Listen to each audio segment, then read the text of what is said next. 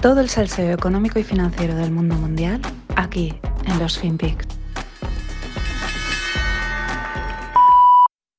I think I was wrong then about um, the path that inflation um, would take. As I mentioned, there have been unanticipated and large shocks to the economy that have boosted uh, energy and food prices and um, supply bottlenecks that have affected our economy badly that I at the time didn't fully understand. Hola, no financieros. Mm, La voz un poco tocada, un poquito de fiesta este fin de semana es lo que hay.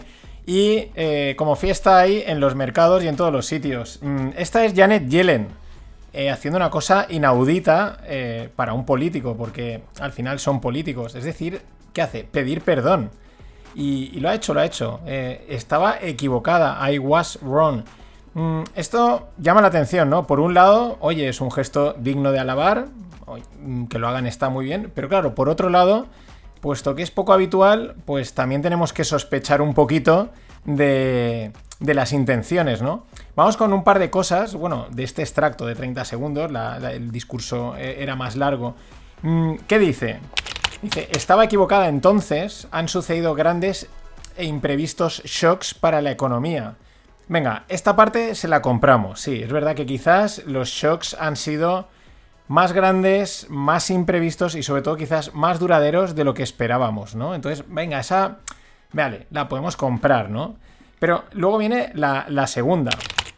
Dice, yo, y hace una parada y de repente dice, en aquel momento, at that time, eh, no los entendía del todo. I didn't fully understand. Mm, pero esa paradita de at that time, ¿no? Y aquí ya, este extracto ya cuesta un poquito más de, digerir, ¿no? Eh, lo miremos por los de lo miremos. Por estos dos puntos. El primero, Dice, en su momento no los entendía, at that time, ¿no? Pero primero es que hace la parada que da a entender como, ostras, no, no digas ahora, ¿no? Pero es que, si lo piensas, dices, ¿cómo que en su momento no los entendías? Pues si es tu trabajo, si tienes uno de los cargos de mayor poder de todo el planeta, dicho, es, mm, vamos, si no es el cargo con más poder que hay en todo el planeta, tu trabajo es, por lo menos, entenderlo o, o algo, o vislumbrarlo, ¿no? Y dice, no, en su momento no se entendía. O sea, es como reconocer que no estás preparada para estar en ese cargo, porque si no entendías que los shocks iban a causar inflación y tú estás metida en todo este rollo de la política monetaria, es de apa y vámonos. Pero la segunda pa- parte es cuando hace esa parada, ¿no? Que os digo, esa para matizar en aquel momento, ¿no? Y esto me hace pensar que, aún sigue sin entenderlos. Es como. eh, y como si fuese a decir, no los entiendo, dice, no, en aquel momento no, ahora sí, ¿no? Pero en aquel momento, lo cual, cuando lo remarcan esta gente, dice, igual es que no los entiendes todavía, y entonces eh, es casi peor, porque ya han pasado, ya saben los efectos, están pasando delante de tus narices, y, y, don't fully understand. Claro, esto me lleva a varias preguntas. La primera, ¿por qué hace este mea culpa ahora? ¿Por qué dice, lo siento, me he equivocado, no lo vi? Sin duda hay una- alguna intención o varias, porque esto nunca es casual, nunca es un... "Ah, es que me apetece, ¿no? Hay, alguna, hay alguna intencionalidad. Eh, podríamos pensar que ahora ven que la inflación está desmadrada y fuera de control.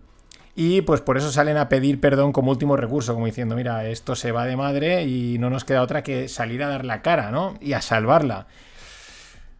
Pero también se me ocurre otra intención más a raíz de esta misma, ¿no? De que la, la inflación pueda estar desmadrada, de que no vean que la van a controlar y entonces que estén preparando el terreno para justificar subidas de tipos más fuertes, ¿no? Para lo que van a causar unas subidas de tipos que se estiman, ahora hablaremos, para sobre todo van a empezar a ser más continuadas a partir de otoño.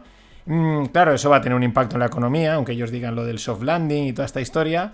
Y a lo mejor ya empiezan a justificarlo, ¿no? Como diciendo, Buah, es que se nos ha ido, no nos queda otra. mm, es necesario controlar la situación, mejor entrar en recesión y reventar a la clase media que dejar que la inflación campe a sus anchas. Y ya sabéis, justificaciones de este tipo. Pero es que luego, por otro lado, dices, conociendo lo buenos, o sea, lo buenos o malos que son estos banqueros políticos, entendiendo la economía y haciendo predicciones, ya sabemos que no dan una, igual ahora que salen a reconocer el problema de la inflación, a decir, buah, esto se ha descontrolado, en plan, como dando entrever, va a venir mucha más inflación, igual ahora deja de ser un problema, porque ellos no aciertan nunca, igual que era, ella estaba wrong hace tiempo, pues igual también lo está ahora.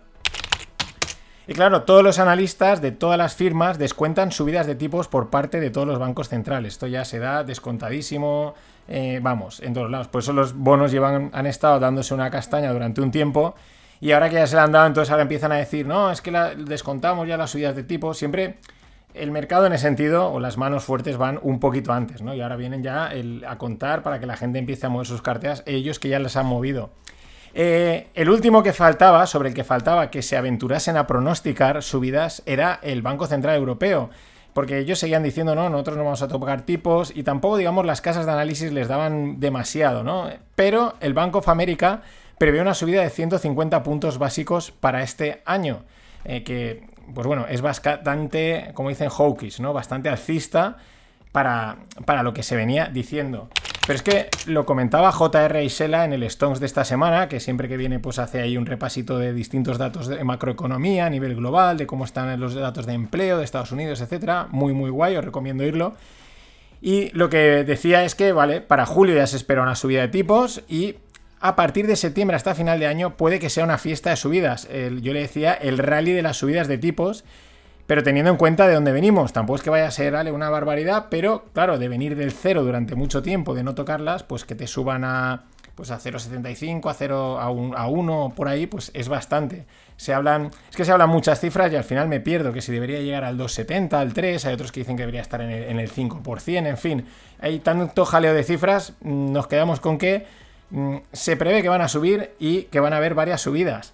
Quizás la duda es cuántas habrá, cuántas subidas, o mejor dicho, si habrá sorpresa tanto al alza o a la baja. Al alza es que suban más de lo que toca o más subidas, o a la baja es que no para mí sería que no las tocasen, ¿no? Que a lo mejor los tipos que están ahora, pues los dejasen hasta final de año, ¿no? Eso sería, podríamos considerarlo como una bajada. Pero bueno, todo es posible con esta gente que don't fully understand, ¿no? No acaban de entender lo, lo que sucede, aunque es su trabajo. Y de ahí nos vamos al petróleo, otro del, bueno, el grande, ¿no? Uno de los grandes. El movimiento tectónico en el suministro de petróleo sigue encajando las piezas del puzzle, ¿no? Esto que se está ahí todo recolocando, o eso nos cuentan. Eh, la costa sureste de Estados Unidos, lo que es conocido como el Golfo de México, que da ahí pues Texas, Florida, Alabama, Luisiana, Mississippi, pues se está convirtiendo en, en el principal suministrador de petróleo al estar los europeos dispuestos a pagar el precio. Esto de al estar los europeos es un poco laxo, ¿no? O sea, los políticos europeos, nosotros ese precio no lo queremos pagar, pero no nos queda otra. Eh, de entrada, el barril de crudo VTI, el WITI, está en los 120 dólares y el Brent en unos 121, más o menos de momento bastante estabilizado. Pero fijaos ya dónde está. Eh, alguien decía por ahí, no sé si era alguien de una patronal, de transportistas, alguien de este tipo decía que esperan el litro de la gasolina en los 3 euros. Mm, claro, si es que viendo cómo van las cosas, esto realmente, si es así, es una bomba de relojería, pero es que es una pinza por todos los lados a todo el mundo, ¿eh? Absolut o sea, no se va a librar ni Cristo. Los peor parados, la, clase media, sin ninguna duda. Pero sin embargo, o sea, eh, el CEO de Chevron asegura que probablemente eh, no se vuelva a construir una refinería en los Estados Unidos. Es decir, hay como una demanda muy fuerte de Europa, dice yo te voy a comprar el petróleo, tal, pero no vamos a construir ninguna refinería. Eh, curiosamente, los, los costes de refino están disparadísimos y hay un margen ahora enorme. Pero es que la agencia americana de energía americana, perdón, ya avisa que en el centro del país podrían sufrir apagones en los días más calurosos de verano por la alta demanda y por la retirada de plantas de producción. O sea, esto es un sinsentido a nivel Europa. O sea, nos están copiando lo peor. ¿Y qué sucede en los mercados de acciones? Hemos hablado de los tipos, de, petróleo. Así, un repasito general. Pues de momento calma, calma tensa, ¿vale? Porque mm, la tensión se nota, ¿no? Eh, el consenso general así es que vienen días, semanas o meses tranquilos no puedo decir si van a ser días, semanas o meses, porque es que el tiempo, el tiempo que dure la calma en un mercado, pues nunca se sabe, la calma o la tensión. Por eso se estima que viene un periodo tranquilo. Por ejemplo, JPM, que también esto siempre hay que ponerlo con asteriscos, ven una, estabilización durable y un cambio a favor del riesgo. Pero claro, vete tú a saber qué es lo que quiere JPM cuando hace este tipo de eh, aseveraciones. Eh, recordaremos esta esta previsión de verano tranquilo, ¿no? Que digamos podemos ya dar por empezado, mm, la recordaremos a la vuelta. La recordaremos en septiembre-octubre, a ver lo que pasa o a ver lo que ha pasado, porque a ver si igual lo que querían era eh, hacer la típica colocada de papel. Y antes, ahora en dos semanas, la tercera semana de junio, tenemos vencimiento de derivados. ¿Y esto por qué lo digo? Porque la posición que vence en opciones, el nominal de que vence es de 3,2 trillones. Eso representa un 6% de todo el mercado de acciones americano. Mm, ¿Qué quiere decir esto? Pues lo que venimos Greg y yo comentando desde hace meses, de que aquí ha habido un cambio, ha habido una pivotación al, al, mundo de los derivados, han crecido, tienen un peso y un impacto, pero aún así hay mucha gente que dice que no, que esto no tiene ningún impacto en el mercado, que es igual que la inversión pasiva, que son trillones de euros entrando o de dólares, y que al final todo se netea una cosa con otra y no pasa nada. Bueno, pues, pues sí que esto es, al final va de creer. Y vamos con algo de Cathy, que pues nuestra amiga Cathy Wood, eh, pues no para de enseñarnos lecciones del tipo todo lo que no hay que hacer. Según Morningstar, las 10 mayores posiciones del fondo ARK Innovation representan casi el 60% del portfolio. Es decir, 10 acciones concentran el 60% de la inversión del fondo. Vamos a compararlo. Eh, en comparativa, solo un 7% de los fondos americanos de acciones tienen esa concentración. Es decir, el 93% de los fondos no se la juegan tanto. Y solo un 7% pues hacen este tipo de superconcentraciones que claro, eh, si aciertan, pues son los reyes del mambo. Pero si no aciertan, y recordemos que al mercado siempre le gusta, no sé, le gusta demostrarte que no aciertas, pues la piña que te llevas es enorme. Y por último, Elliott Asociados demandará a LME, a la London Metal Exchange, por 456 millones de dólares por la suspensión de Mm, por la suspensión y cancelación de las operaciones de níquel en marzo. Recordad que eh, se suspendieron, ¿no? O sea, el níquel se fue de madre, reventó a muchas manos y la London Metal Exchange decidió revertir todas esas operaciones, cancelarlas, como volver al día de anterior y marcarse un aquí no ha pasado nada. Pero claro, hubo gente que ahí mm, hizo pasta y dice, y, tú me la has quitado. Así que 456 millones de litigio. Y estoy, estamos a 12 suscriptores de la newsletter de que sortee la camiseta entre los 200. Estamos ahora con 188. Animaros. Vamos a seguir hablando de mercados.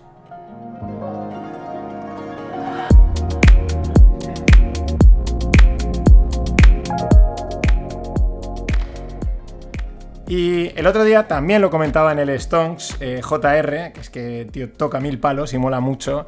Mm, la nueva recomendación de cartera eh, que ha salido por ahí de un, 40-30-30 a raíz de que la cartera 60-40, que son 60 en acciones, 40 en bonos, no está funcionando. O depende, depende si eres más arriesgado pones 60 en bonos, 40 en acciones, si eres menos perdón, si eres más arriesgado 60 acciones, 40 bonos, si eres menos arriesgado 60 mm, bonos, 40 acciones, pero bueno, ese equilibrio, la 60-40 que se le dice. Pues claro, no está funcionando. A ver, esto se lleva mucho tiempo diciendo que no iba a funcionar, sobre todo por la parte de los bonos, porque los tipos de interés artificialmente bajos y los programas de compra de activos por parte de las instituciones, pues han roto la correlación inversa respecto a las acciones. La gracia de la cartera 60-40 es que compense una parte cuando la otra cuando en la otra hay caídas, como en la, es decir, de cara a la renta variable, las acciones, pues la renta fija te sube y se van compensando y a la larga pues da un rendimiento.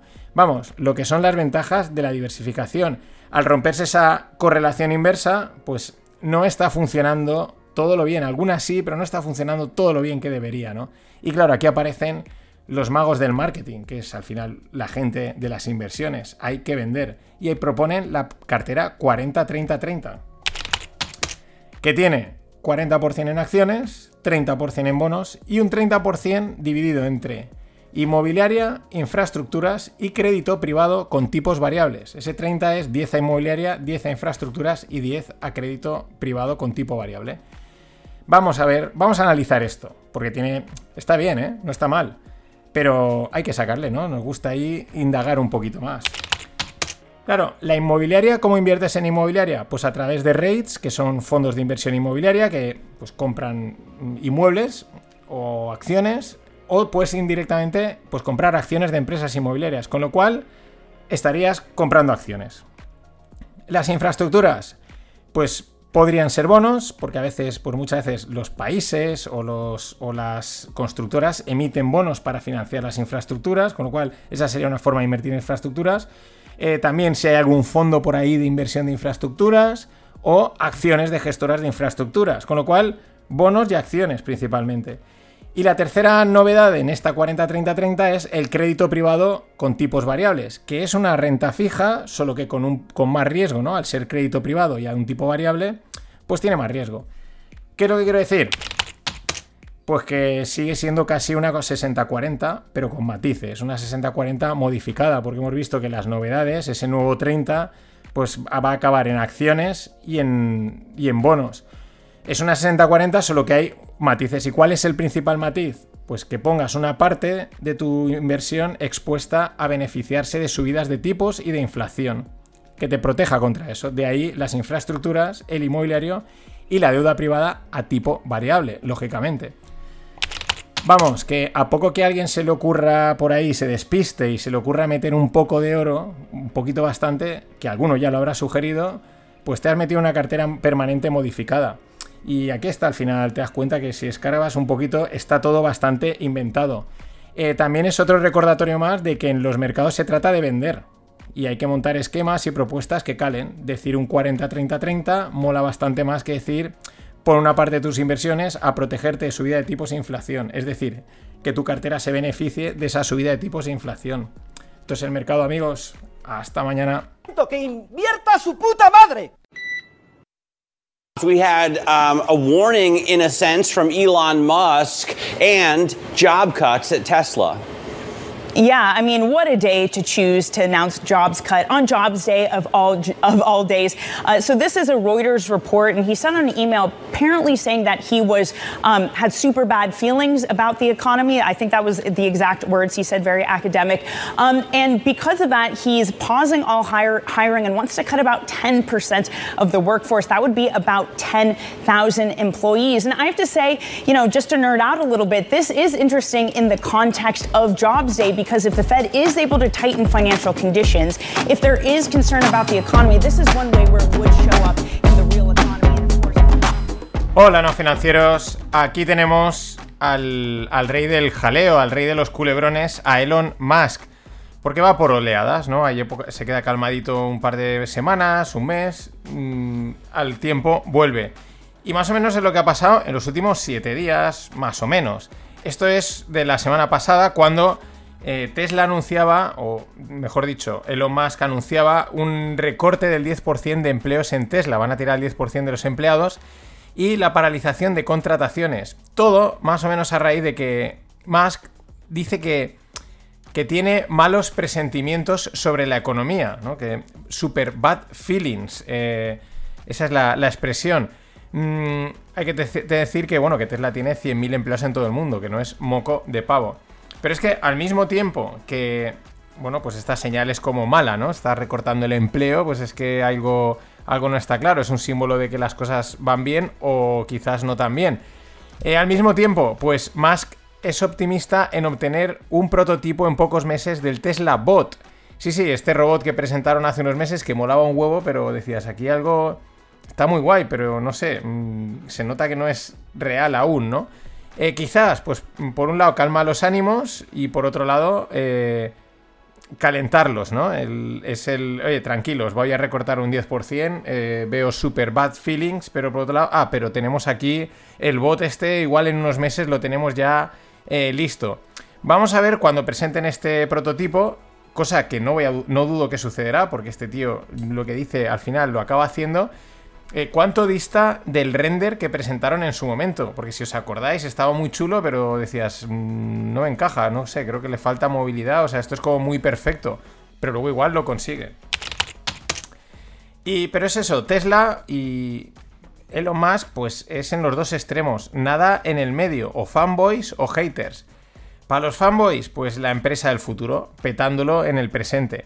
Para los haters, pues es todo humo y maniobras de despiste. El tema es que no les falta razón a ninguno de los dos bandos. Eh, sabemos de lo que es pa- capaz Elon, eh, no se puede negar ni su inteligencia, ni su determinación, ni su capacidad económica, pero también desconcierta un poco que la empresa de coches hace tropecientas mil cosas más, como ahora este bot, como los paneles solares, como no sé qué, que sí, que te lo pueden vender, que está todo alineado, que es una misma estrategia y tal, pero llama un poco la atención, ¿no? El... Demasiadas cosas, en fin, y todas esas extras a los coches, curiosamente son todas como muy vistosas, ¿no? Muy llamativas. Él es un genio también del marketing. Pero es que la polémica, continuamos en Tesla, vino por un mail que Musk envió a sus trabajadores respecto al teletrabajo. Y el título del mail, del mail era El trabajo remoto ya no es aceptable. Y la primera frase es muy buena. Dice, cualquiera que quiera trabajar en remoto debe de estar en la oficina un mínimo de 40 horas por semana. Es menos de lo que le pedimos al personal de fábrica. Bueno, eh, tienen, por un lado tiene su sentido decir, oye, si los empleados de la fábrica tienen que estar aquí, pues el resto también tiene que estar por aquí de crear equipo y estas cosas, ¿no? Pero es gracioso también lo de, eh, si quieres hacer remoto, te dejo, pero mínimo haces 40, ¿no? Es como, pues lo típico. El llevarte a casa el trabajo, pues eso es trabajo en remoto también, ¿no? Pero es que además especifica que por oficina se refiere a una oficina de Tesla, no a una subsidiaria, una, empresa relacionada o algo así.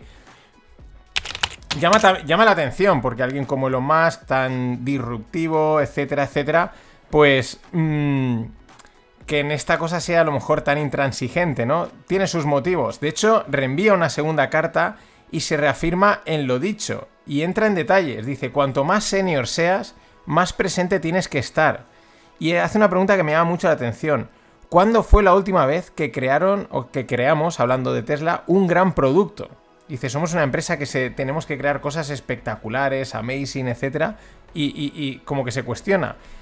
Mm, es llamativo. Mm, no sé si esto es exigencia o preparación para los super bad feelings o es una de las de una elonada, a saber. Pero si lo ponemos en perspectiva, como alguien en tweet siempre la gente le encuentra las, los, ¿no? Los, no sé si se dicen los cinco pies al gato o como se diga, dice Tesla en el 2021. Vamos a ver eh, un crecimiento del 200% de los coches en el 2025, ¿no? O sea, ¡buah! Esto vamos a arrasar. Tesla en el 2022. Vamos a despedir al 10% de, las, de la gente. Ya digo, siempre se puede poner en contexto, justificar, pero llama también la atención. Y de Tesla, como estamos con el culebrón Musk, pues nos vamos a Twitter, que es, vamos, el culebrón del culebrón. Eh, Elon eh, presentó una instancia en la SEC reclamando a Twitter que eh, le faciliten la información que pide relativa a spam y cuentas falsas. Ya sabéis que él ha dicho, yo quiero investigar esto antes de pagar, quiero saber qué está pasando. Se ve que está pidiendo información y Twitter mm, se hacen los longis, aún no me ha llegado el correo, mañana te lo envío, cosas así. Eh, Twitter caía un, un 7%. Musk eh, dice que el rechazo, facil que el rechazo facilita... perdón, más dice que el rechazo a facilitar eh, dicha, dicha información es una rotura del acuerdo de compra y él se reserva el derecho a romperlo, ¿no? Bueno, mmm, aquí tampoco está muy claro, ¿no? Lo, que se dice es que quizás él realmente no quiere romperlo, lo que quiere es lo que dijimos desde el principio, probablemente una rebaja en el precio. Pero es que Texas se une a la batalla y van a investigar a Twitter por los bots. Es una cosa llamativa también. Eh, bueno, mmm, ahí está. Ojo a esto, porque si este desacaba desenmascarando a Twitter, podría tener un impacto en el resto de empresas tecnológicas, porque no me creo que Twitter sea la única que utiliza bots y cuentas falsas. Mm, mucho ojo, ¿eh? Mucho ojo a esto porque puede ser eh, un talón de Aquiles del sector tech. Uno más que le pueden haber encontrado.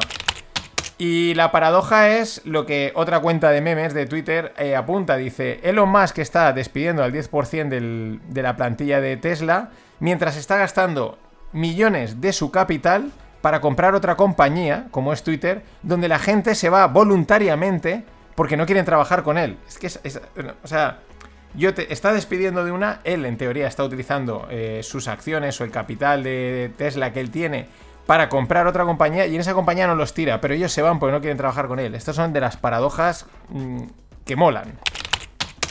Y bueno, seguimos con Musk. Es que el tío, ya digo, va, va por rachas. Yo creo que va como cargándose energía, pum pum, y sale, sale, sale como un toro. Mm, según Bloomberg, Musk ha entrado en la carrera por la alcaldía de Los Ángeles. Ojo a esto. Mm, esto confirmaría esos rumores de sus posibles aspiraciones a presidente de los Estados Unidos. básicamente porque es iniciar la carrera política. Eh, esto se ha ido hablando, este no querrá meterse aquí y tal. Bueno, pues esto sería un paso, ¿no? Ir tanteando, ir metiéndote por aquí, por allá. Este tipo no para. Normal que le parezca razonable las 40 horas de oficina, porque claro, es que a él se le quedan cortísimas. Y esto sí que va a ser interesante, porque la política es un juego de políticos y pocos empresarios triunfan. Eh, la pregunta es, quizás él ve esto tan descabellado que quiere enderezar el país. ¿Es un outsider tipo Trump o al final no y parece una cosa y luego será otra? En fin, el culebrón Musk. Y continuando un poco con el pod de ayer, un par de datos macro que confirman lo que comentaba. Ayer se publicaron los pedidos industriales en Alemania una caída del 2,7% respecto al mes anterior y un 6,2% respecto al año pasado. Es decir, el motor de Europa bajando revoluciones, no nos pongamos catastróficos, pero bajando revoluciones. Como decía Yellen, things I don't fully understand. Si Yellen decía esto, no quiero ni imaginar lo que dirá Lagarde si es que tiene algo que decir. Y sorpresa en el Banco Central de Australia. Sube los tipos 50 puntos básicos pasando de 0,35 a 0,85. Mm, la subida más de lo esperado, tal y como también se vaticinaba. El fin, mm, este es el... quizás ya no es si van a subir, es cuánto y a qué velocidad van a subir. Y el remate es la tira cómica, la parte curiosa, paradójica, también mm, con lo que decía ayer de que estos mm, economistas, analistas, jefes de bancos centrales, pues no dan ni una. ¿Por qué? El banco, el Kuroda, que es el gobernador, el que más manda en el Banco Central de Japón, dice que si el yen no se mueve demasiado en vertical, ¿no? Demasiado. de una forma demasiado abrupta, eh, un yen débil es beneficioso para la economía de Japón. Dicho esto, ¿qué ha hecho el yen? Dispararse verticalmente, pero vamos, verticalmente. O sea, una subida estilo meme stonk eh, al más puro estilo. En fin, es que no dan uno. Por eso, vete tú a saber la inflación dónde acaba el año. Nos vamos a reír.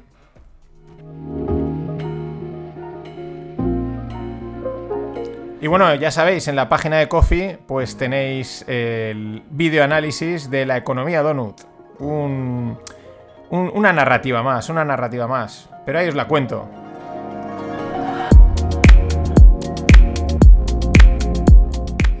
Es un videoanálisis de pago, una línea más de negocio o mini negocio. Bueno, Vamos a hablar de startups y de un fondo, el llamado, bueno, que se llama Sequoia. Todo esto gracias al hilo de David Miranda, que es un abogado de startups que tuiteaba cosas bastante chulas y se lo he cogido, le, he cogido al hilo, nunca mejor dicho, pero es que son datos muy interesantes. Eh, Sequoia es una de las de los Venture Capital, inversión en startups, con más solera que existe. Eh, fue fundada en 1972. Y ahora bien los datos.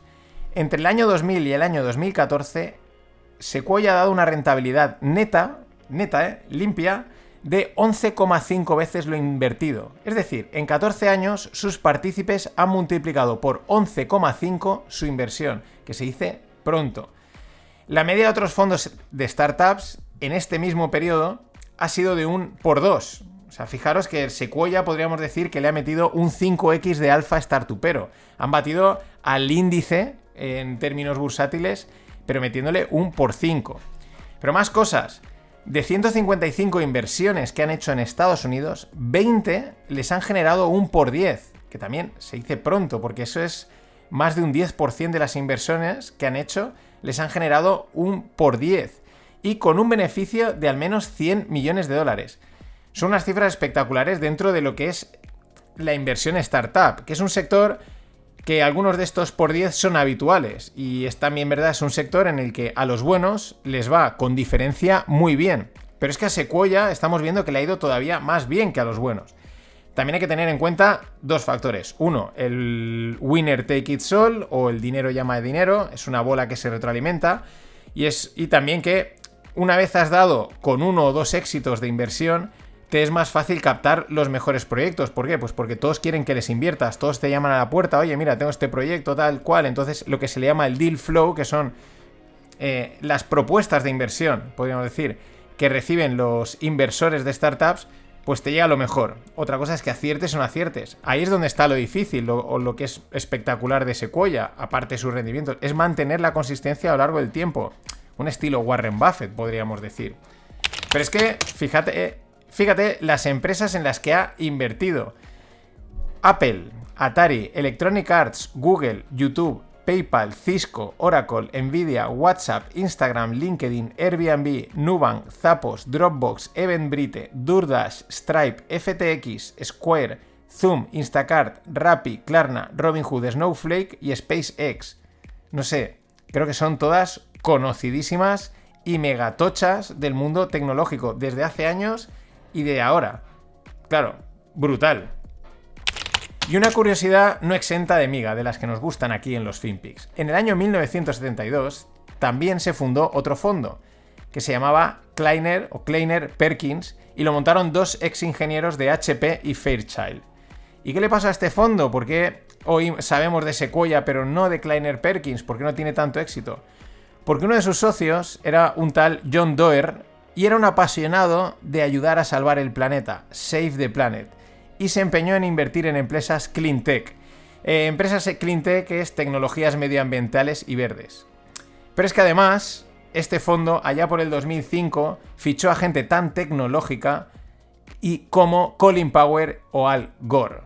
Lección. Si en el mundo startup se la han pegado gente que sabe con inversiones green, imagina la que se van a pegar en las empresas tradicionales. Ya lo dice Elon Musk, los criterios SG son el demonio. Nada más, hasta mañana. Con lo cual, lo que tienes que hacer es decir, pues venga, pues yo también a la manifestación, ¿qué queréis? Environmental, pero si yo soy de pueblo, environmental lo que queráis, venga, ¿qué queréis? Que autoconsumo, más autoconsumo que nadie, voy a generar más que Iberdrola.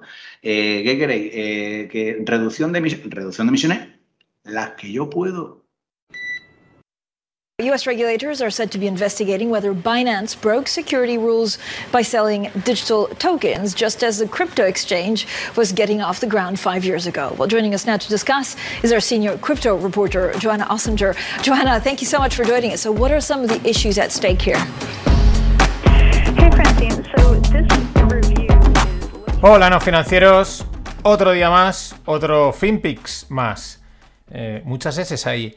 Bueno, esto es una introducción de, pues de un canal de televisión, ahora no sé es Bloomberg, CNBC, pero creo que es Bloomberg, pero hablan de la investigación que ha abierto la SEC, la, Comisión del Mercado de Valores americana, de Securities, Securities Exchange Commission, eh, que le ha abierto a Binance por infracción de normas sobre securities en su venta del token BNB, el token del propio exchange, el suyo, ¿no?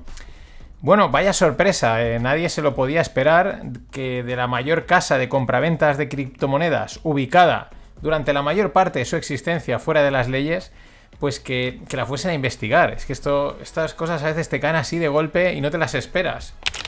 Pero vamos con un par de extractos del artículo de Reuters, ¿no? Dicen que los datos muestran que entre 2017 y 2022, compradores y vendedores de la mayor red eh, oscura, del mayor deep market eh, de drogas del mundo, es pues una web rusa llamada Hydra, eh, pues utilizaron Binance para enviar, recibir criptopagos por valor de 780 millones entre el 2017 y 2022. Reuters pues, ha cruzado estos datos, estas informaciones con diferentes analistas y están todos más o menos de acuerdo. Eh, durante este mismo periodo, o sea, aparte de Hydra, eh, eh, se movió más, se movió más con más dinero, en torno a 2,35 billions que vendrían de hacks, inversiones fraudulentas, venta ilegal de drogas. Todo esto a través de Binance. Vamos con el abstract. Bueno, el abstract ya sabéis que es en, en los papers estos de investigación, pues el resumencito, este es un parrafito que hay a la entrada, ¿no? El abstract. El abstract sería eh, hackers y maleantes lavan millones a través de Binance y eh, Binance ahora dice que ellos no sabían lo que pasaba porque en aquel momento eran cuentas y direcciones anónimas, ¿no? Esto estaba... Nosotros... Esto, tú estás viendo que hay mucho movimiento, pero dices, uy, no sé qué pasa, qué cosa más rara, ¿no? Mm, bueno, mm, ¿por qué no? Ese es un poco lo que dice Binance. Claro, desde Legends, pues rechazan las acusaciones, echan balones fuera y aunque según Reuters y las distintas fuentes, pues ya he dicho, las cifras están contrastadas, pero mm, claro, pues tú dices, yo digo, pero bueno, suena un poco a excusa de no, yo es que eran anónimas, no sabíamos lo que pasaba, luego ya más tarde pusimos los controles de identificación y tal, ¿no? Pero bueno, hasta ese momento, pues echa la ley, echa la trampa. Pero es que, atención al extracto del comunicado de Binance. Dice, refiriendo sobre todo a los, pues al que sería un usuario, a la persona interesada, dice, le sugerimos encarecidamente que ignore a esos autores, en referencia a Reuters y las diferentes fuentes. Que ignore a esos autores y expertos que seleccionan datos, se basan en filtraciones convenientemente no verificables de los reguladores y se alimentan del culto a la criptoparanoia para obtener fama o ganancias financieras. En lugar de eso, basta con mirar los hechos. Bueno, aquí otra vez eh, los de Binance vuelven a, resumir el mantra, el dogma cripto, ¿no? Eh, te dicen, no, es que eso no es verificable, mm, el culto a la criptoparanoia, ¿no? Es como, voy a decirte a ti lo que hago yo, ¿no? El culto al cripto, no, el culto a la criptoparanoia, es ya, vamos, mm, darle la vuelta a la vuelta, ¿no? Y, y dice, solo hay que mirar los hechos, bueno, pues pon los hechos encima de la mesa, ¿no? Siempre es esa esto está claro, no sé por qué dudáis de ello, ¿no? Creed igual que nosotros creemos. En cualquier caso, tenga quien tenga la ración, no la ración, no, la ración de bravas, tenga quien tenga la razón, está claro que los reguladores siguen cerrando el cerco a todo el sistema cripto. Y para mí este es un ejemplo claro y clave, porque Binance es un pepinaco, la referencia podríamos decir.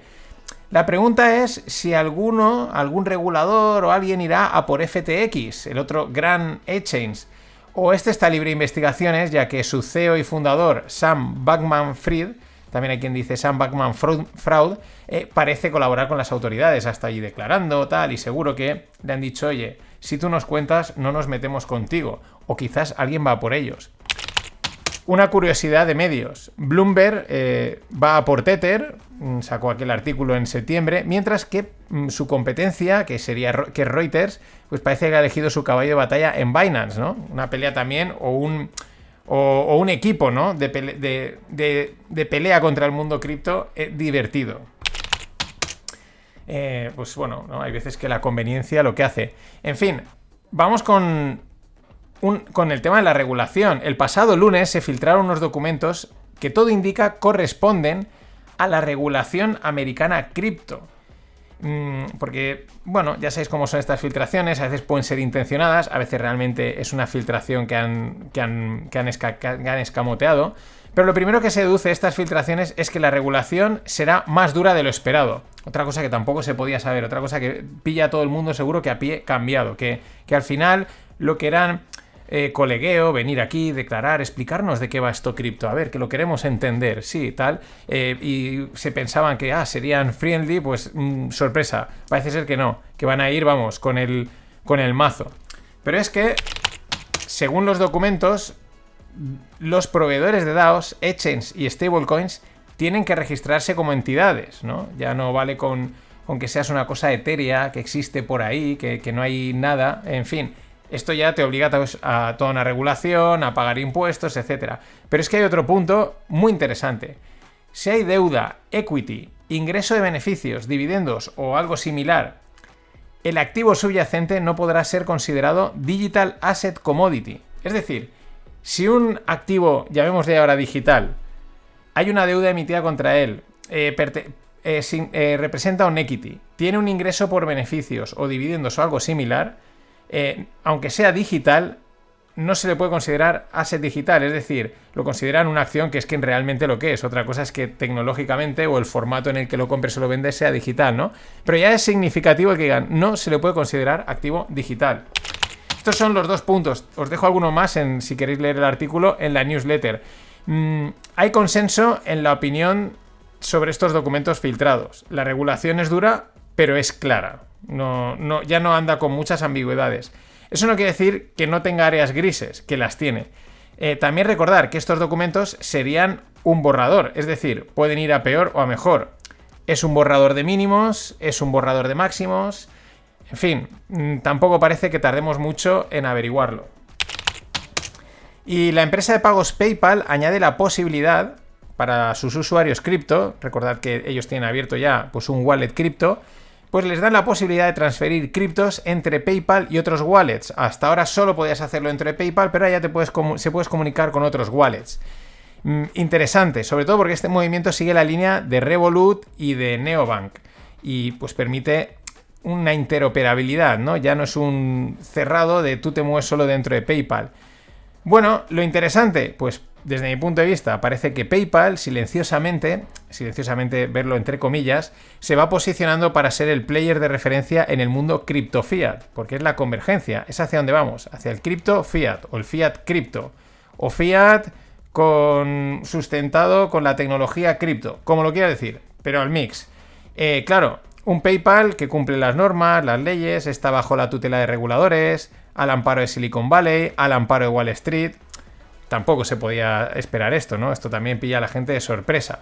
Algún día contaremos por qué creemos que la mafia PayPal está detrás de toda la movida cripto, incluyendo Bitcoin. Y es que movimientos así no hacen sino añadir más argumentos a favor de esta, de esta teoría que tenemos in my yo. Eh, voy con Ethereum, no te voy a engañar, con Ethereum llevo un lío enorme. Mm, sé que cambiaron a tener un suministro limitado de tokens y que había un proceso de reducción de la oferta existente de tokens, ¿no? Iban quemando para que no hubiesen tantos.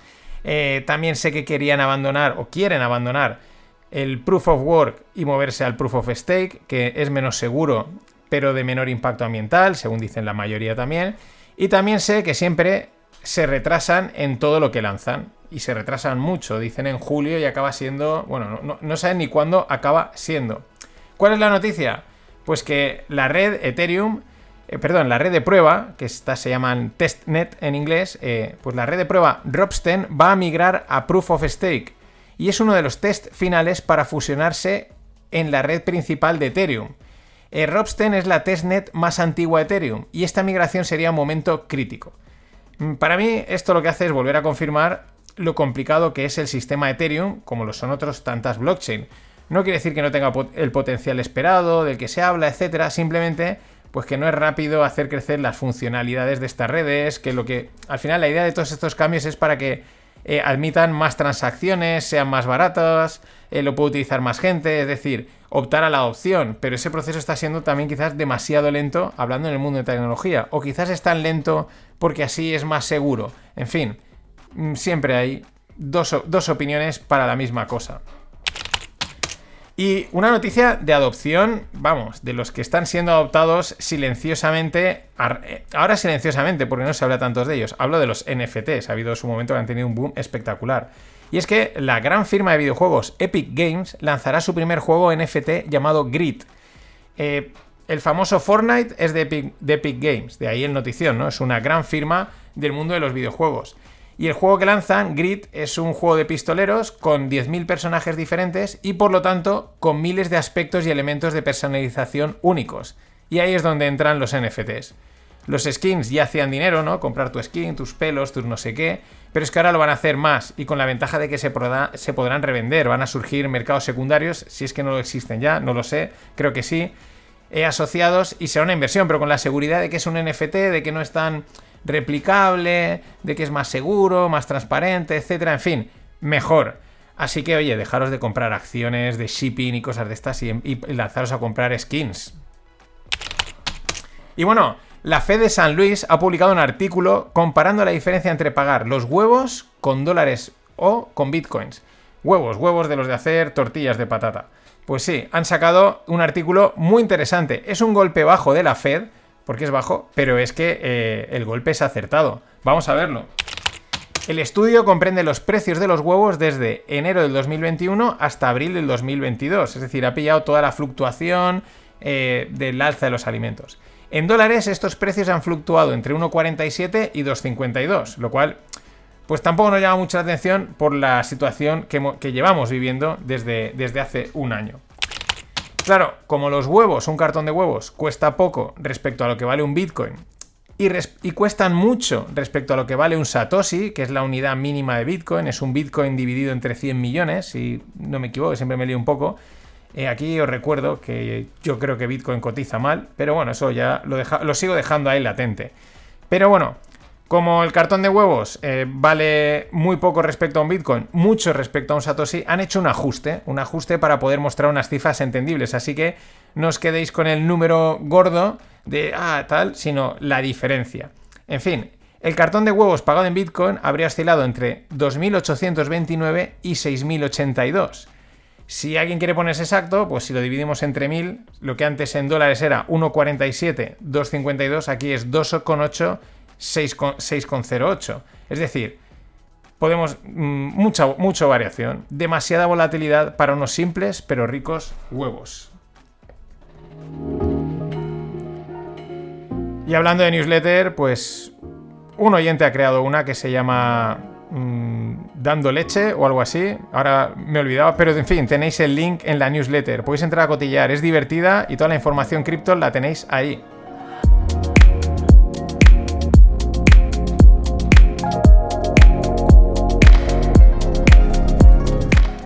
Es. que lo, he mirado rápido. Es leche del camino. Pero es todo cripto. Es todo cripto. En un lenguaje así rápido, divertido, muy millennial, podríamos decir. Y bueno, un poquito de todo. Así que echadle un ojo. Y siguiendo con la regulación, eh, voy con, con Matt Levine por un, un artículo que escribió hace un tiempo y ahora os explico por dónde van los tiros. Pero es- a mí me ha parecido muy divertido. Bueno, Matt Levine es un columnista de Bloomberg News que cubre finanzas y negocios. Ha sido abogado, banquero de inversiones, asistente legal, ha escrito en varios periódicos y sitios financieros. Bueno, pues el típico perfil eh, periodista, profesional, abogado del mundo de los negocios, ¿no? Es decir, algo entiende, estará de un lado o de otro, pero algo de estas cosas entiende. Bueno, hace un tiempo propuso cuál sería su modelo de regulación, el suyo, el que él haría a nivel, a título personal, y la verdad es que es un, es un divertido ejercicio de imaginación, pero que ojalá se hiciese realidad. Vamos con él.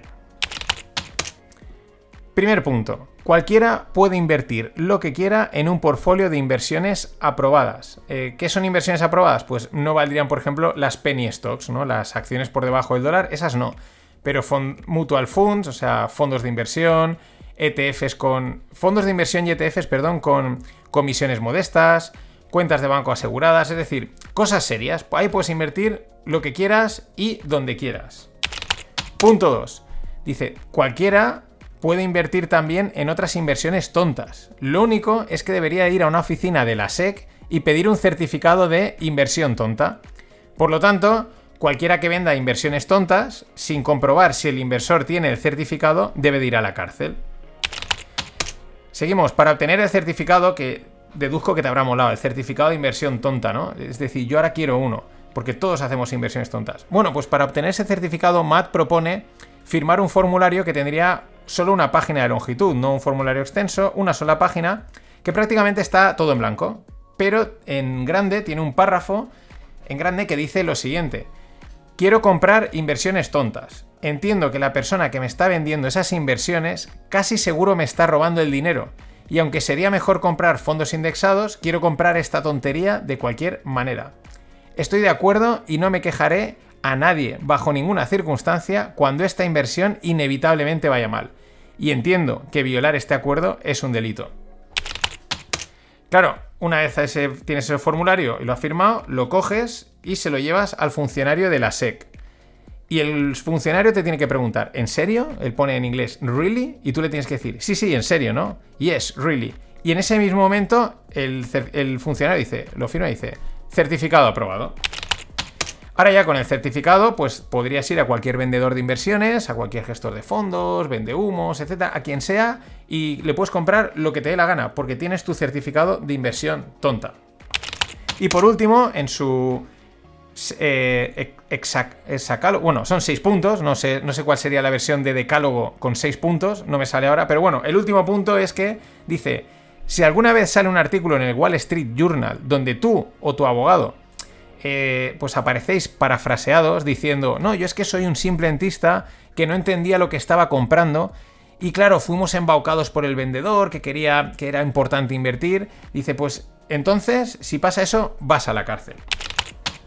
En fin, esta pieza me parece genial, o sea, me ha encantado. La tenía ahí guardada, no la había podido acabar de leer y digo, oye, es perfecta. De hecho, me ha dado ideas, me ha dado idea de crear certificados. Eh, Por otro lado, en realidad creo que cuando, cuando firmas los KYC o las condiciones de un banco y todo eso que se hace hoy casi a golpe de clic en la banca online, en los seguros, en cualquier sitio, estoy convencido de que meten muchos folios para que quede muy serio y legal, pero creo que con un párrafo del estilo de Matt Levine eh, habría suficiente y oye, el mundo, el mundo financiero legal sería más divertido. Nada más, hasta mañana. Always look on the bright side of life. Always look on the light side of life.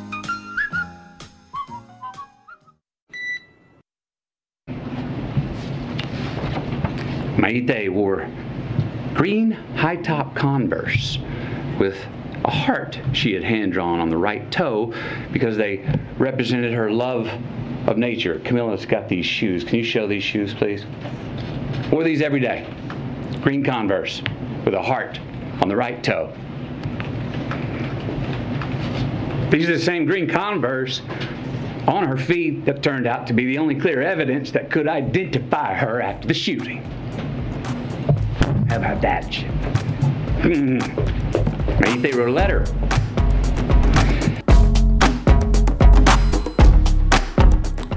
Hola, no financieros. Este que oís era Matthew McConaughey dando un emotivo discurso en la Casa Blanca a raíz de las recientes muertes por tiroteos y en un alegato contra las armas. Bueno, mmm, es llamativo, es muy significativo. Voy a dejar a un, lado, a un lado la barbaridad de los tiroteos, el debate de las armas en Estados Unidos, que no tiene discusión. Estamos todos en, en lo mismo, ¿no? Pero para entrar en dos puntos que a mí son los que me llaman la atención de este discurso, ¿no? De este significativo gesto. El primero es que está claro que van a por la segunda enmienda. Mm, no entro a debatirla. Lo que quiero decir es que aquí lo que se ve es cómo se pone la maquinaria mediática y estatal desplegando todas sus artes para acabar con una ley.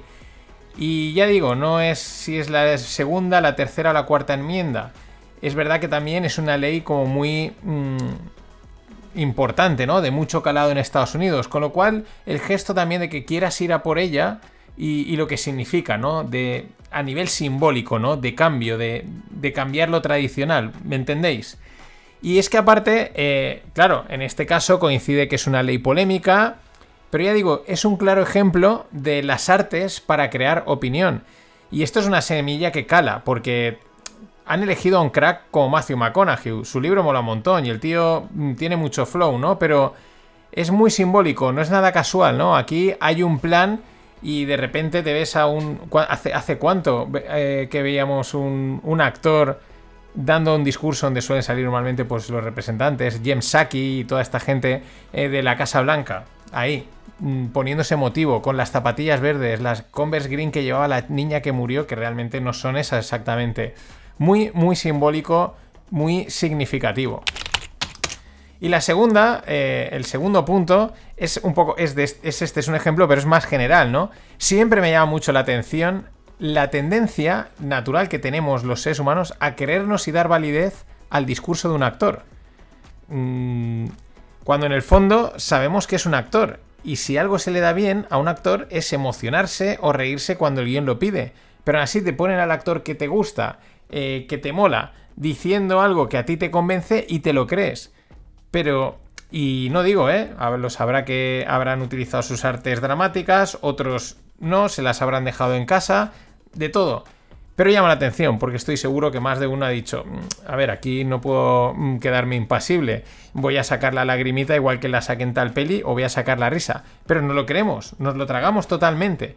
Y es una curiosidad que me hace pensar siempre que creemos lo que queremos creer. Pero bueno, dejando a lado este hecho llamativo, mm, vamos a seguir con las creencias. Por ejemplo, Nancy Pelosi opera los mercados sin ningún tipo de información extra. Es una creencia, mucha gente se lo quiere creer, todos no lo queremos creer que Speaker Pelosi es Nancy, pero Speaker es porque es la, portavoz del, o del Senado, de la Cámara, de uno de los dos, y, esto viene a raíz, a raíz de que en el último informe de transparencia que han presentado pues, ahí en Estados Unidos, mmm, salen las últimas operaciones de, de, Nancy, de Speaker Pelosi, una de las mejores traders que hay actualmente en los mercados. Y durante este mayo ha comprado opciones Cal muy in the money sobre Apple y Microsoft. Es una posición alcista de Nancy que al verle el gráfico, en el momento en el que las ha comprado, en el momento en que se ha puesto larga de, Apple y Microsoft, pues es una máquina. O sea, Nancy, Nancy le pinta la cara al mejor trader de opciones que puede haber en el mundo. Es que compró justo en el mínimo del mes. Es que, claro, son 82 años, la mujer tiene 82 años, son 82 años de experiencia y eso yo creo que se tiene que notar. Otro detalle, Nancy entra al mercado, igual el mercado bajista ha acabado y vamos largos a tope. Y quieren prohibir el PFOF, es decir, el pago por flujo de órdenes. Es decir, pagar por enterarse qué es lo que quiere comprar y vender los especuladores antes que nadie, ¿no? Eh, esto es lo que ha hecho Citadel con Robinhood y estas otras cosas, ¿no? Paper Order Flow, pagar por el libro. Bueno, es que la SEC está pensando, está valorando eh, cambiar la estructura del mercado para así evitar que las empresas puedan hacer front running. Front running es correr delante, es el Paper Order Flow. Bueno, esto es llamativo porque impactaría directamente en el negocio de Citadel. Ya sabéis, de Ken Griffin, uno de los grandes hedge funds, market makers del mundo, que una de las cosas con las que ha ganado dinero en el último año, pues ha sido decirle a otros brokers, si yo te pago por tu libro de órdenes y lo, lo frontraneo. Pero claro, es que a Citadel le afectaría en su negocio, pero a empresas como Robinhood, pues prácticamente pasarían a valer a cero. ¿Por qué? Pues porque ya no pueden ofrecer su invierte conmigo con comisiones gratis, si lo hacían gracias a que vendían el libro de órdenes. Aunque seguro que de llevar a cabo la SEC este cambio de estructura, em, pues me imagino que ¿quién no iba a salir perjudicado? ¿Quién va a salir perjudicado? Sí. Ahora, ¿quién no iba a salir perjudicado? Tampoco tenemos ninguna dudas. Y otro detalle, el detallito, es que las palabras son la leche. Dicen, queremos cambiar la estructura del mercado. Un momento. Pero no se supone que el mercado es libre, no se supone que esto es oferta-demanda, que aquí, no sé, es libre. Esto de cambiar la estructura suena a eufemismo de, de cambiar las reglas del juego a nuestro antojo. ¿Qué es lo que hacen, no? Pero en esos detallitos mm, se les ve, se les ve el plumero. Y vamos con unas de Profit Warnings. Mm, antes, pues, ¿qué es un Profit Warning? Es un anuncio que lanzan las empresas que están cotizadas eh, para avisar de que van a ganar menos de lo que habían dicho, ¿no? Ellos dicen, oye, pues vamos a ganar un tanto por cien, un no sé cuántos eh, dólares por acción, bla, bla, bla. Y luego dicen, uy, que, no vamos a ganar tanto. Mm, pues mm, vamos a salir y a decirlo. Eso es un profit warning. Así que vamos a ver algunos profit warnings oficiales, que han sido profit warnings, y otros que podríamos llamar que también lo son, ¿no? Otros similares. El primero, el supermercado alemán Rebe allí en Alemania, avisa a sus clientes de que solo pueden llevarse un producto crítico, producto como es la pasta o la harina, por problemas en la cadena de suministro. Bueno, si habéis vivido o vivís en Alemania, sabréis que allí se importa mucha comida, así que vamos a estar atentos, porque puede ser un indicador de, cómo van las cosas. Pero siguiendo en Alemania, Delivery Hero, eh, la empresa que compró a Globo, a la española Globo, de, de Delivery, es delistada del índice bursátil alemán de grandes empresas. Claro, Compraron a Globo, a los accionistas de Globo los pagaron con acciones de Delivery Giro y luego vino la gran piña y sigue la piña hasta el punto de que ya no es una de las grandes alemanas, ¿no? Mm, claro, otro gallo les hubiese cantado a los inversores de Globo si hubiesen hecho nuestro curso de coberturas, porque en ese mismo momento, ah, que en el acuerdo no queréis meternos una cobertura, pues no pasa nada, nos vamos nosotros y nos la montamos en el mercado, aunque les habría más sido más cara que si la hacían en bloque, que es lo que deberían de haber hecho. Una cosa que siempre dice Juan Luis Hortelano, lo menciona siempre en Twitter, claro, él era inversor de Globo, por diferentes cosas. Bueno, eh, Target, el octavo mayor retailer americano, lanza su segundo profit warning en apenas tres semanas. Mm, un retailer, un vendedor al, de, pues, a la gente de a pie de calle. segundo profit warning en apenas tres semanas. Cuidado. Pero es que Credit Suisse, que esta está también como Deutsche Bank en todos los fregados, lanza su tercer profit warning en lo que va de año. Y es que Microsoft también corrige ligeramente a la baja sus previsiones. No quería utilizar por tercera vez profit warning, pero es lo mismo. Corrige a la baja ligeramente, tampoco demasiado. De un 2.28, 2.35 que pensaban ganar a 2.24, 2.32. En fin, una ligera corrección, pero significativa. ¿Por qué? Porque eran empresas que no paraban de ir a más, a más y a más. Y según George Nobel, experimentado gestor de fondos en Fidelity y otras firmas, él cree que Tiger Global implosionará. Recordemos que Tiger es un conglomerado de fondos enorme. Mm, y ya han petado algunos. Por ahí estaba también nuestro amigo Bill Juan. Eh, George no lo ve mal, dice, esto si petase, pues haría la típica limpieza de malas inversiones. Pero, eh, ojo, porque tendría un movimiento tectónico en el, corto plazo importante. Y Apple lanza una nueva característica llamada Pay Later, acorde a la moda de Buy Now, Pay Later, que en castellano es financia tus compras. No, no tiene mucho más. Vale, esto no es un profit warning. Puede que al contrario, puede que les haga ganar más dinero a Apple. Lo que llama la atención es la avalancha de soluciones para endeudarse que están saliendo en los últimos tiempos. Lo hemos visto también el, el número de tarjetas revolving que se están emitiendo, etcétera. Eh, en fin, soluciones para comprar en el día a día de consumo, para endeudarse en el consumo, en momentos donde parece que la economía global del pequeño consumidor empieza a contraerse. Recordad lo que decía JR, este verano va a estar bien la cosa, pero ojo a la vuelta porque pues igual la gente también dice, yo voy a pegarme este verano, bueno, que no lo tengo muy claro a la mm, en otoño. Y el detalle, ¿no? El cierre interesante también. 9 de los 12 miembros del Consejo de Ética de la empresa de inteligencia artificial Axon ha dimitido en bloque por los planes de la compañía de utilizar eh, los drones armados para supervisar los colegios. Eh, drones armados con tasers, la pistola eléctrica, para supervisar colegios. Acojonante, ¿no? Pero bueno, este es un clásico, tener un departamento de ética, un comité de ética, pues al final para la galería, porque cuando llega el momento complicado, dimiten no fuerzan el cambio y cuando entren los nuevos miembros, ¿qué va a pasar? Pues que va a salir para adelante, ¿no? Y el otro clásico, ¿cuál es? Pues empezar con buenos fines, ¿no? Montamos una empresa de inteligencia artificial, que vamos a hacer bla, bla, bla, y todo cosas buenas, pero el negocio es el negocio y la pela es la pela. Y también otra cosa, las nuevas tecnologías, como es en este caso, plantean y van a plantear dudas éticas cada vez más peligrosas. Este es un claro ejemplo. Eh, patrullar colegios con drones cargados con tasers. Eso puede ser una auténtica escabechina. Y bueno, las cañas de este fin de... No, los vinos los paga Miguel Ángel Ramos, al que le mando un saludo. Y los de Scorchify están de sorteo. Tres botellas de místicos. Solo hay que apuntarse al enlace.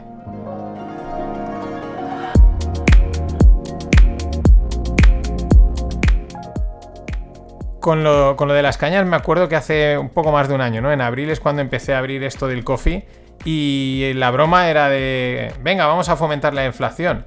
Eh, con la boca lo hemos conseguido, chicos, pero no sé si... Yo no pensaba que lo conseguiríamos. A ver si ahora vamos a apostar a por la no pagar las cañas para que no haya inflación, a ver si funciona.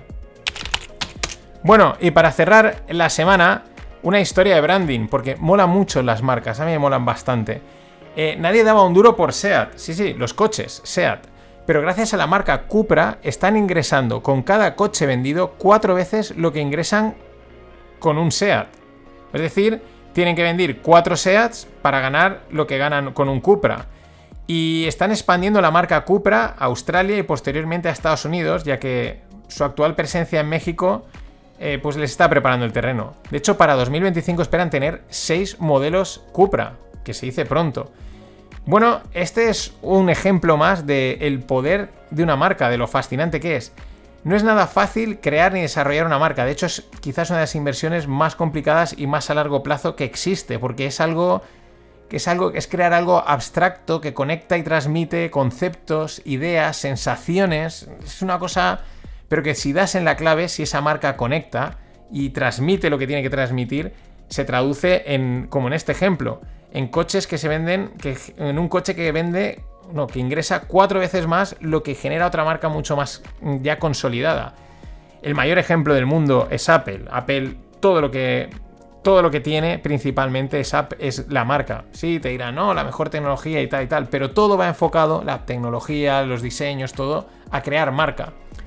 Pero bueno, aquí tenemos un ejemplo patrio que está resurgiendo como el ave fénix, lo que he contado de Cupra y de, y de SEAT. De hecho, esto a mí me pinta que va camino de sentenciar el nombre y la imagen vieja de SEAT. Otro caso que me viene a la mente es el de Camper. Estos no hicieron un cambio de marca, simplemente hicieron una subida de precios, un restyling y Camper no era nada de lo que ahora te ha venido a la mente cuando lo he mencionado. Lo dicho, el fascinante mundo de las marcas y su conexión psicológica. Esto da para mucho, daría para podcast, para rogles, igual hago alguno, así que ya tienes deberes para el fin de. Nada más. Hasta el lunes. Ladies and gentlemen, the weekend.